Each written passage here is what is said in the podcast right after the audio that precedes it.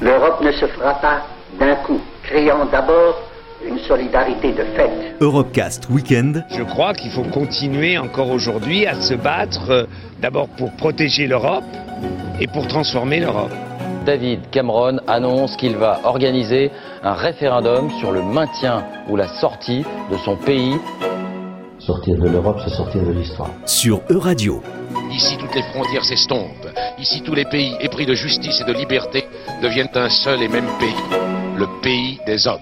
Il y a un vote protestataire parce qu'il y a de quoi protester. En choisissant Strasbourg, nous marquerons clairement qu'une ère nouvelle va commencer pour l'Europe. Présenté par Aurélien Frances. Le volontariat connaît un net recul en Europe, et ce même en Suisse, le champion européen du bénévolat. En cause, la mobilité sociologique et géographique qui a changé la donne.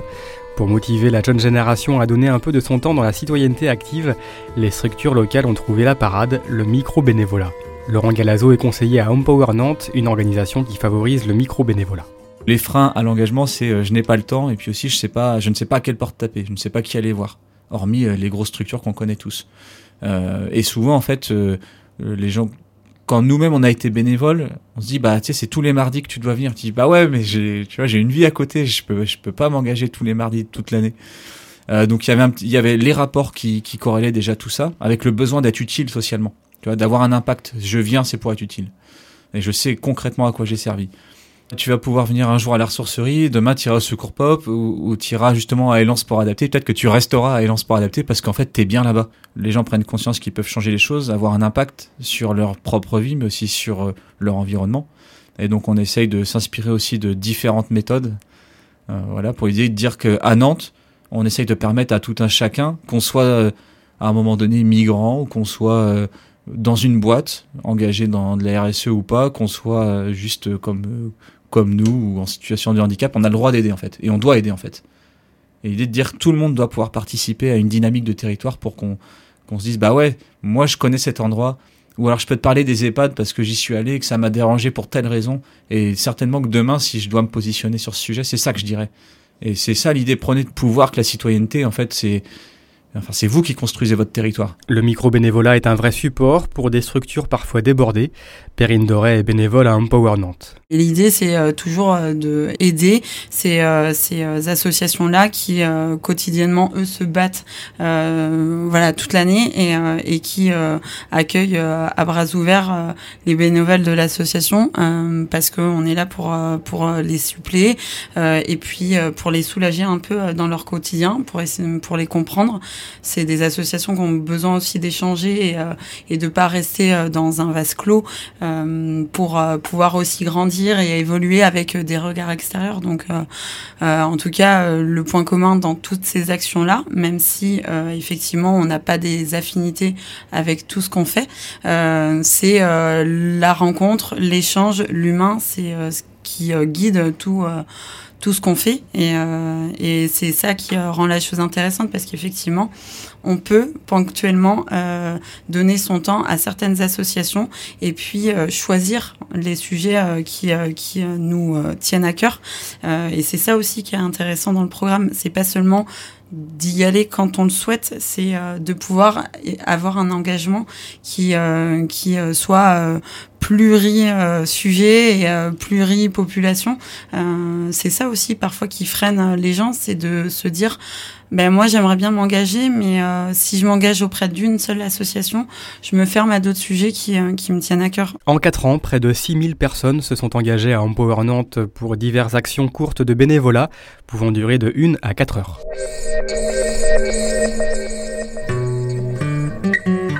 Le Corps européen de solidarité est un dispositif de mobilité individuelle ouvert aux 18-30 ans. Il permet aux jeunes de réaliser des actions de solidarité dans les 28 pays européens. La Maison de l'Europe de Nantes est une structure relais d'envoi et d'accueil en Loire-Atlantique. Elle accompagne le jeune volontaire dans ses démarches Catherine Schlot est chargée de gérer le CES dans le département. On peut partir dans un autre pays euh, euh, membre de l'Union européenne pour travailler euh, dans une ONG ou une association ou une collectivité territoriale. Il faut que ce soit une, une structure à but non lucratif. Et il y a plusieurs domaines dans lesquels on peut travailler. Ça peut, ça peut être par exemple l'environnement, la solidarité, la jeunesse, la culture, culture et les médias. Euh, et un volontariat, ça peut durer entre euh, un mois et 12 mois. C'est la solidarité, euh, l'entraide euh, entre les citoyens de, de l'Union européenne. La Commission européenne a prévu pour l'année prochaine une inclusion sociale dans le corps afin d'élargir l'accès aux missions à des jeunes moins favorisés.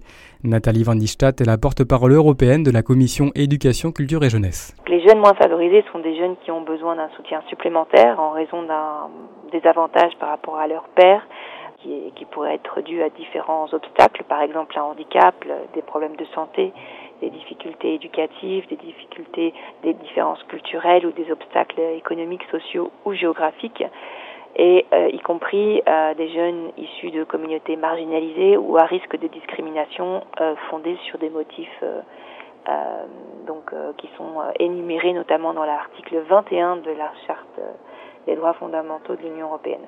Et pour eux, le corps prévoit des mesures spéciales pour euh, favoriser leur participation, dont plusieurs formats de projets euh, qui sont particulièrement adaptés euh, à ces groupes et des mesures d'appui spécifiques qui ont également été prévues à cet effet, telles que des orientations supplémentaires et des financements supplémentaires qui visent à permettre aux organisations qui participent au corps de mieux prendre en compte, de mieux prendre en charge ces jeunes moins favorisés et de répondre à leurs besoins. Pour réaliser un corps européen de solidarité, aucun diplôme, ni expérience, ni niveau de langue n'est exigé. Les frais de déplacement, d'hébergement et de nourriture sont pris en charge par l'Union européenne. La seule condition pour réaliser un CES est d'avoir une réelle motivation. Lila a 26 ans. Cette jeune hongroise réalise pour la Maison de l'Europe de Nantes diverses missions, et ce de façon totalement bénévole.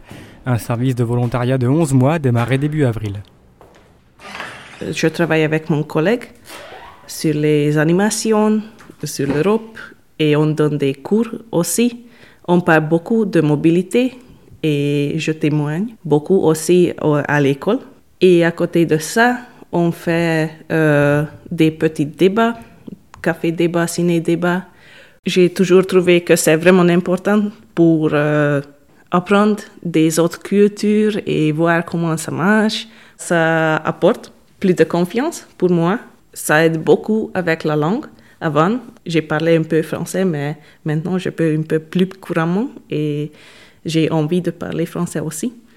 Ça donne beaucoup de confiance, euh, beaucoup d'expérience.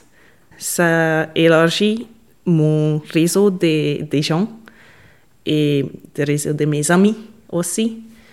À côté de ça, j'ai déjà vécu à Portugal pendant huit mois et ça n'a pas beaucoup de différence. Ça donne aussi un peu plus de maturité.